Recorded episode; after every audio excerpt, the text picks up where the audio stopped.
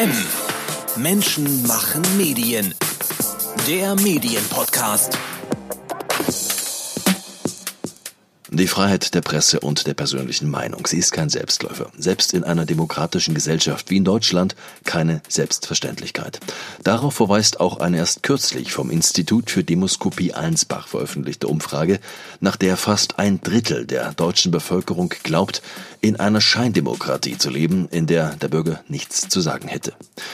Und dann gibt es noch die Fälle wie Russland, wo die letzten kleinen Nischen der freien Berichterstattung im Zuge des brutalen Angriffskrieges gegen die Ukraine vernichtet wurden. Und so steht das geopolitische Thema Ukraine in diesem Jahr im Fokus des Tages der Pressefreiheit am 3. Mai. Wir wollen uns anschauen, wie freie Journalistinnen und Journalisten in solchen Situationen arbeiten, wie ihre Umstände und Erfahrungen dabei sind. Das besprechen wir mit Verena Hölzel, freie Journalistin für verschiedene deutsche und internationale Medien. Und damit willkommen bei M, dem Medienpodcast zum Tag der Pressefreiheit 2022 mit Danilo Höpfner.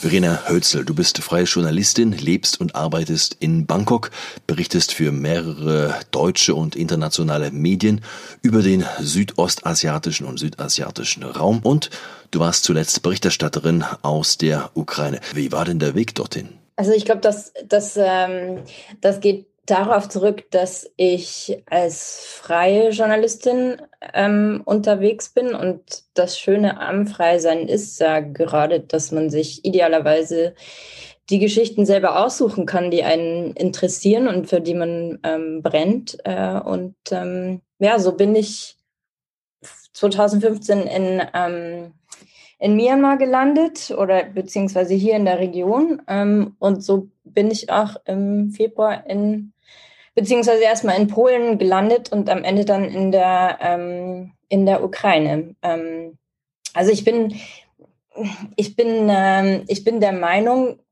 oder für mich als Journalistin ist das wichtig, auch ähm, vor Ort tatsächlich zu sein. Also nicht nur diesen Schreibtischjournalismus zu machen, ähm, sondern mir persönlich ist das wichtig, ähm, da zu sein, wo die Dinge passieren und das wirklich mit eigenen Augen zu sehen und auch in gewisser Weise in der Situation ähm, mich wiederzufinden, in der, oder zumindest ansatzweise, in der ähm, die Leute, über die ich schreibe, ähm, sich befinden. Und ähm, ja, das heißt, man muss da hinfahren, wo, wo die Dinge passieren. Ähm, und dann war das so, dass ich mich hier in der Region sehr viel mit Flüchtlingen beschäftigt habe in der Vergangenheit. Und ähm, dann lag das irgendwie nahe, Ende Februar, ähm, das nach Polen fahren würde und, äh, und da Geschichten zu den, zu den Flüchtlingen machen würde. Und dann ist es natürlich so, dann ähm,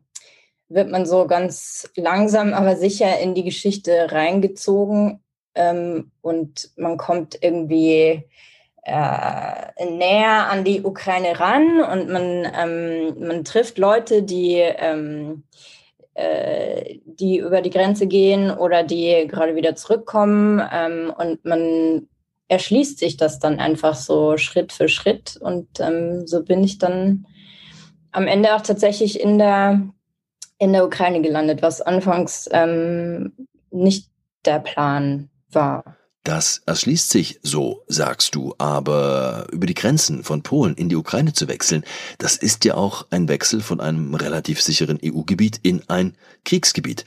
Was hat dich denn genau über die Grenze getrieben? Das ist ja nicht ganz ungefährlich.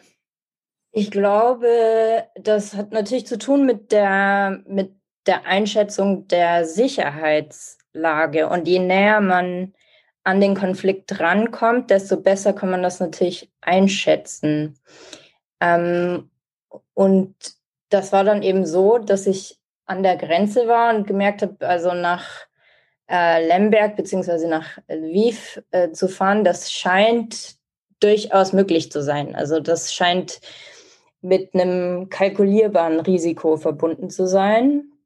Ähm, und dann macht man sich natürlich Gedanken über rote Linien, die man so hat. Ähm, und ähm, ja, dann puzzelt man sich das so, so zusammen nach und nach. Und natürlich, also die Neugierde hat mich natürlich über die, über die Grenze ähm, getrieben. Also ich wollte in dem Land sein und ähm, dort direkt mit den Leuten sprechen und sehen, wie, wie, wie sich das auf, sich dieser Krieg auf die, auf die Stimmung in, in, in der Westukraine auswirkt, ähm, wie, ähm, wie sich das anfühlt, dieser, dieser Widerstandsgeist, ähm, der jetzt im Moment herrscht. Ähm, ich wollte das einfach sehen und selber erfahren. Wenn wir über die Berichterstattung aus der Ukraine dieser Tage sprechen, würdest du den Begriff der Kriegsberichterstatterin für dich dabei in Anspruch nehmen? Ähm, ob ich jetzt für mich persönlich den Begriff der Kriegsberichterstatterin in Anspruch nehmen würde, ich glaube, da habe ich schon auch noch ähm, Respekt vor Leuten, die das, ähm, die das einfach ständig machen. Und für mich war das ja jetzt ähm, eine erste Erfahrung, die ich, glaube ich, auch sehr vorsichtig äh, gemacht habe. Insofern ähm, würde ich mich jetzt nicht ähm, ganz allgemein als Kriegsberichterstatterin ähm, sehen. Thema Safety First. Du bist professionelle Journalistin. Wie organisiert man denn professionelle Sicherheit für sich selbst in einem Kriegsgebiet? Gute Frage. Ähm, und schwierige Angelegenheit. Also ich bin trainiert ähm, für Krisen- und Konfliktberichterstattung, so, also so, so, soweit man eben für sowas überhaupt vorbereitet sein kann. Ähm, aber mir waren jetzt die, die Anforderungen ähm, zumindest theoretisch nicht fremd. Ähm, und äh, ja, also das, die, die erste Herausforderung ist natürlich, man, man geht natürlich nicht in, äh, in, in ein Land das im Krieg ist ohne Schutzausrüstung, also ohne, ohne Helm und schutzsichere Weste. So eine Ausrüstung kostet, ähm, also die, die ich jetzt habe, die hat fast 2000 Dollar gekostet. Sowas kann man sich natürlich als Freie ähm, oder auch, also sowas kann man sich natürlich nicht einfach mal so leisten bei den, ähm, bei den Honoraren, die man auf der anderen Seite bezahlt bekommt. Das heißt, ähm, ich wurde unterstützt von einer äh, Journalistenorganisation, die sich äh, speziell um Freiberufler äh, kümmert, die mich gebeten hat, sie nicht ähm, zu nennen. Ich würde das gerne, aber ähm, äh, denen ist das lieber nicht äh, öffentlich genannt zu werden. Ähm, und ohne deren Hilfe ähm, wäre ich wahrscheinlich auch nicht äh, in der Ukraine gelandet, was natürlich auch einen extremen Mangel an dieser Schutzausrüstung gab. Also der hat auch nicht nur die die Freien äh, betroffen, sondern, ähm, sondern auch die Redaktionen beziehungsweise die festangestellten ähm, Reporter. Äh, da muss man sich natürlich Gedanken machen über, über die Erfahrungen, die man hat und über die, also sowohl die Erfahrung ganz allgemein mit Konflikt, Kriegsberichterstattung als auch die Erfahrung in dem, in dem speziellen ähm, Land. Und äh, daraus muss sich dann ergeben, wie, äh, wie weit man denn gehen kann. Und ähm, das habe ich für mich, also da habe ich für mich schon die Grenzen sehr klar gezogen. Und ähm, also ich war am Ende auch in, in Kiew, ähm, aber ich wäre jetzt zum Beispiel nicht hingefahren, als, als die Russen dann noch vor Ort waren, weil ich das einfach, das hätte ich nicht, ähm, das hätte ich, glaube ich, nicht handeln können ganz alleine. Also man muss ja auch vorstellen, diese ganzen ähm, äh, Reporter-Teams von den, von den großen Medien, ähm, ist nicht Reuters, CNN natürlich, ähm, die sind da unterwegs mit, äh, mit Sicherheitsberatern, die den ganzen Tag nichts anderes machen, als ähm, äh, zu gucken, dass alle irgendwie safe sind. Und sowas hatte ich natürlich nicht. Da kommen wir gleich nochmal drauf zurück, Verena. Zunächst die Frage, für welche Medien warst du denn dort überhaupt tätig? Also ich habe Geschichten gemacht für, ähm, für den Stern, für die Geo, für die Taz, für Al Jazeera, ähm, für Zeit Online, also ganz querbeet. Und diese ähm, Beiträge, die Themen hast du den Medien selbst angeboten oder kamen die Medien auf dich zu? Das waren auf jeden Fall Themen, die ich den Medien selber angeboten habe. Ähm, zum einen, weil ich ja jetzt nicht ähm, in der Industrie sozusagen bekannt bin ähm, für äh, Inhalte aus der, aus der Ukraine. Ähm, insofern musste ich das natürlich erstmal proaktiv anschieben. Und dann ist natürlich die, das andere Problem, dass ähm, Redaktionen, wenn sie dich beauftragen, natürlich auch in eine gewisse Verantwortung begeben. Und ähm, das war ganz allgemein eher schwierig. Insofern ähm, ist da, glaube ich, auf jeden Fall der erste Schritt, äh, dass man selber auf die Redaktion zugeht und sagt, ähm, ich bin vor Ort und ähm, ich, äh, ich würde euch gerne eine Geschichte anbieten. Du hast von Aufträgen für deutsche und internationale Medien gesprochen. Welche Erfahrungen hast du denn dabei gemacht? Wie gehen denn die Medien mit der Berichterstattung von Freien um? Gibt es da einen besonderen Bonus für Berichterstattung aus Kriegsgebieten? Kümmert man sich in besonderer Weise um die Sicherheit? Wie war denn hier deine Erfahrung aus der Praxis?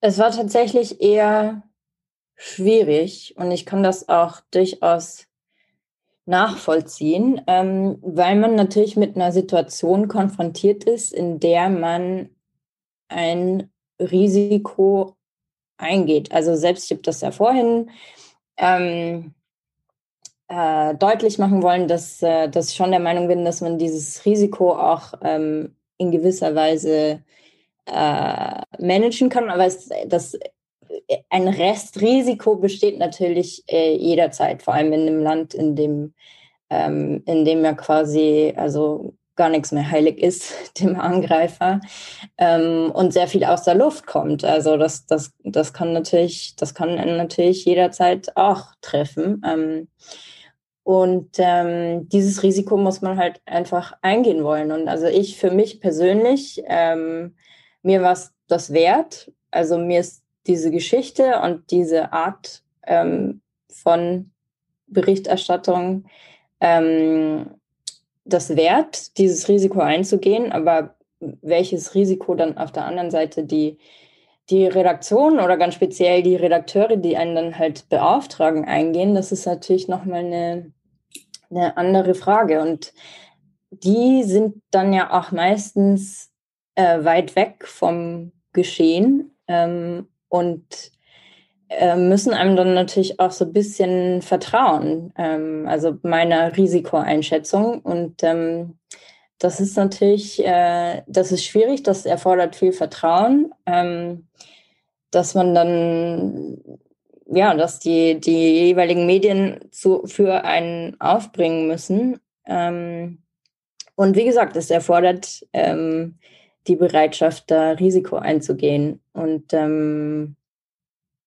also ich, ich hatte zwei Aufträge nacheinander, ähm, also zwei überregionale ähm, deutsche Medien ähm, wollten sozusagen Geschichten von mir und äh, wollten das äh, mit mir gemeinsam äh, durchziehen und wollten mich da unterstützen ähm, in die Ukraine zu fahren. Und äh, es hat sich dann am Ende aber eben aufgrund des Risikos trotzdem zerschlagen oder ähm, aufgrund dessen, dass, ähm, dass sich herausgestellt hat, die können mich überhaupt nicht versichern. Ähm, also solche Probleme kamen dann auf und ich habe da, also ich bin da auf super viel Unsicherheit gestoßen und ich würde mir wünschen, dass da einfach in der in der Industrie ähm, auch mehr darüber diskutiert wird, wie, wie man sowas eigentlich äh, handeln kann, damit das, also damit sowohl Freie da irgendwie so sicher sein können wie möglich und dass aber auch die, die Redaktion beziehungsweise die Redakteure auf der anderen Seite irgendwie so eine, eine Handreichung kriegen, wie man denn mit, damit umgeht, wenn Berichterstattung aus einem Gebiet zu machen, wo ähm, äh, wo man sich in, in Gefahr begibt. Und da sind wir bei einem Thema, das die Freien doch recht ungern behandeln, Versicherungen. Es ist halt nicht ganz unwichtig, gerade für Freie. Mit welchen Kosten muss man denn da rechnen? Ja, also das war eine von diesen roten Linien für mich. Ähm, ich hatte eine Versicherung, die hat ähm, anfangs gekostet 170 Dollar pro Woche. ähm, man konnte die flexibel verlängern. Ähm, und das war leider eher eine unschöne Erfahrung, weil die besagte Versicherung nach zwei Wochen ähm, ihre Preise erhöht hat. Und zwar nicht nur ein bisschen, sondern aus den 170 Euro wurden dann 3800 äh, Dollar. Pardon. Ähm, und das konnte ich mir natürlich nicht mehr leisten, beziehungsweise ist natürlich auch völlig absurd. Und ähm, ja, dann bin ich da, dann habe ich mich so ein bisschen gestrandet gefühlt.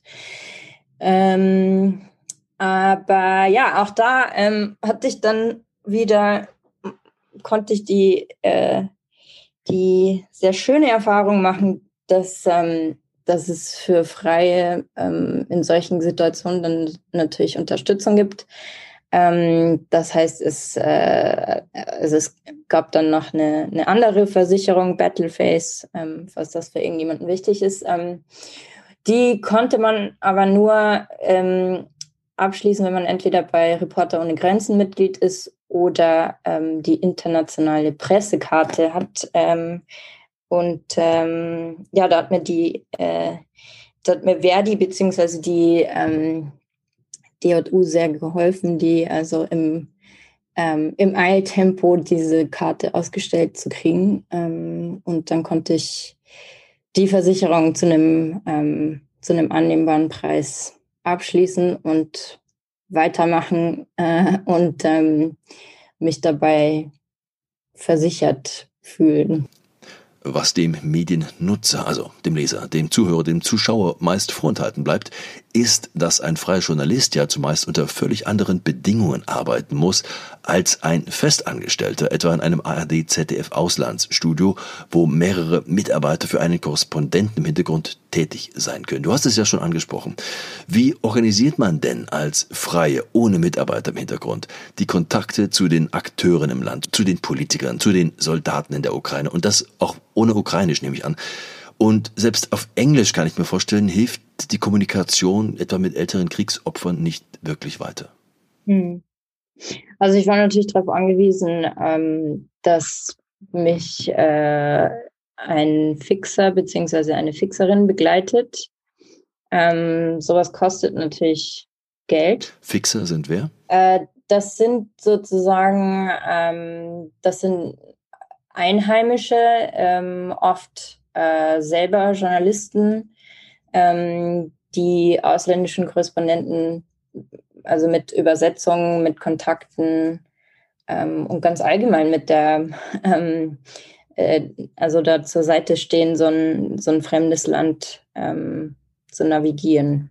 Die Unterstützung der Fixer ist natürlich auch zentral oder denen schuldet man unheimlich viel. Also vor allem in meinem Fall jetzt, wo ich äh, vorher noch nie in der Ukraine war, haben mich die natürlich auch mehrfach vor, vor Fehleinschätzungen bewahrt. Ähm, also die man halt einfach macht, wenn man, wenn man, wenn einem, wenn einem ähm, die Erfahrung ähm, des Kriegs in der Ukraine in 2014 halt einfach fehlt. Ähm, äh, dann mich, also meine, meine beiden Fixer, ähm, also ich hatte eine Fixerin in Lviv und dann eine andere Fixerin in Kiew.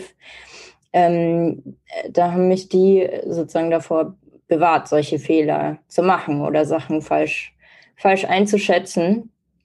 Ähm, und ähm, ja, ich glaube, ohne das, also selbst wenn ich mich damit äh, mit Englisch überall hätte bewegen können, ähm, äh, hätte ich mir das nicht zugetraut, ohne jemanden, der mich da bei dieser Mission so ein bisschen ähm, begleitet und, und aufpasst, dass ich da nicht, ähm, ja, dass da nicht einfach äh, irgendwas übersehe oder falsch verstehe oder interpretiere. Ähm, das ist auf jeden Fall nicht zu, nicht zu unterschätzen. Ähm, man ist dann dementsprechend natürlich auch darauf angewiesen, dass, ähm, dass man auch mit, mit Kollegen im, im Austausch steht.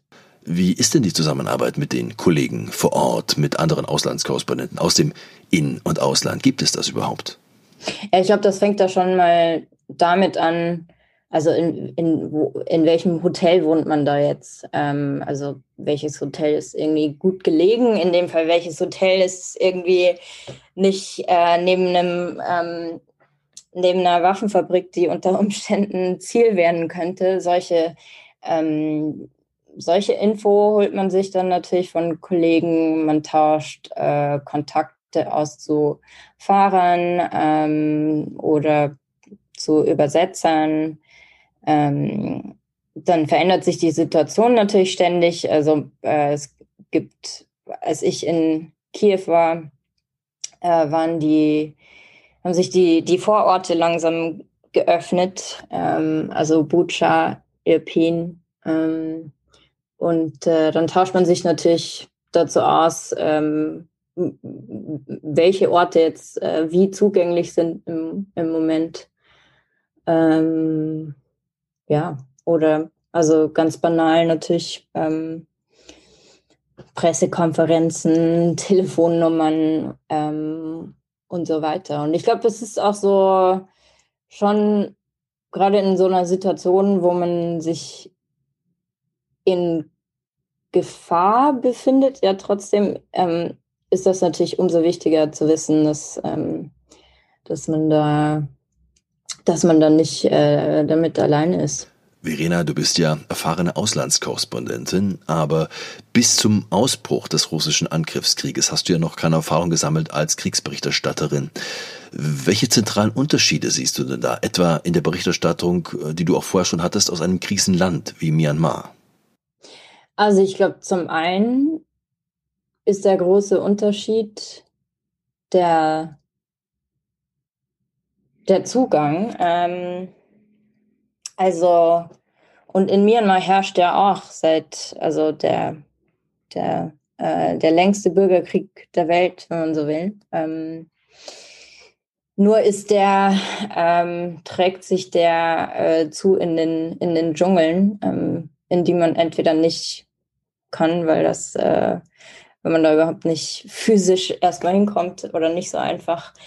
Und zum anderen, weil, ähm, also speziell in, in Myanmar, äh, das Land ja von seinem eigenen Militär angegriffen wird. Das heißt, äh, also ich könnte da jetzt inzwischen auch gar nicht mehr einreisen. Ähm, und selbst wenn ich irgendwie reinkäme, dann wäre das extrem gefährlich für die Leute, die da mit mir sprechen. Ähm, weil, äh, weil alles unter Kontrolle von, von diesem Militär ist, das, wie gesagt, das eigene Volk an, angreift. Es ist in der Ukraine insofern anders, ähm, als der Zugang da eigentlich relativ gut ist. Also das Schienennetz funktioniert, ähm, man kommt überall relativ gut hin. Es gibt auch ähm, schon noch genug äh, Benzin, das ist jetzt auch kein, kein Hindernis. Ja, man, man hat sozusagen die, die ganzen Ukrainer auf der, ähm, auf der Seite, die, ähm, die, die natürlich wollen, dass man diesen Zugang bekommt und,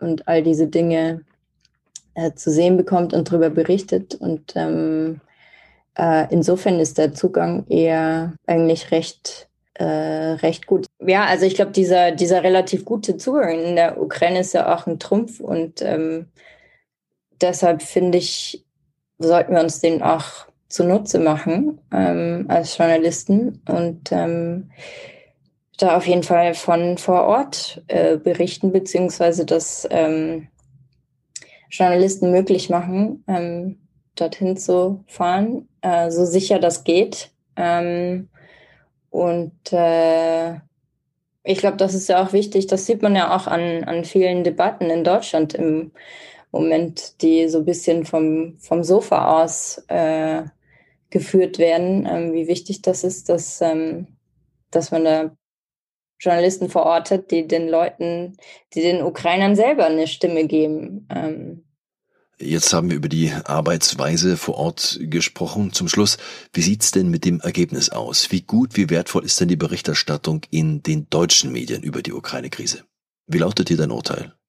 Hm, also ich würde vielleicht den Spiegel hervorheben wollen. Also ähm, die Geschichten der Kollegen dort lese ich sehr gerne und ähm, die haben sich da auch Die haben da auch richtig, ähm, die wenden auch richtig Ressourcen und Manpower dafür auf. Ja, so sollte das eigentlich überall sein, finde ich. Der Krieg in der Ukraine hält an. Wirst du noch einmal dorthin fahren und von dort berichten? Auf jeden Fall, ja. Ähm, also das äh, habe ich auf jeden Fall vor. Ähm, das hängt natürlich davon ab, wie sich die Situation entwickelt und die verändert sich ja ähm, nach wie vor sehr schnell und sehr oft. Ähm, insofern muss man dann schauen, was möglich ist und was nicht möglich ist und was dann jeweils die, die Geschichten sind, ähm, die es zu erzählen gilt. Aber ich würde auf jeden Fall gern ähm, nochmal hinfahren und äh, weiter drüber berichten. Die Freijournalistin Verena Hölzel war das.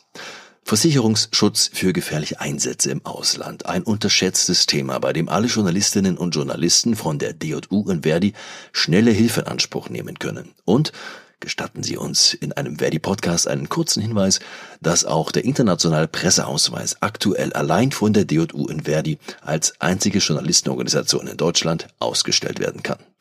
Infos zu beiden Themen Versicherungsschutz für gefährliche Einsätze im Ausland und International Presseausweis finden Sie unter dju.verdi.de. Danke für Ihr Interesse. Heute sagt im Namen der gesamten Menschen machen Medienredaktion Danilo Höpfner. Das war M. Menschen machen Medien. Der Medienpodcast. Weitere Interviews, Reportagen und Dossiers aus der Medienwelt täglich neu unter mmm.verdi.de.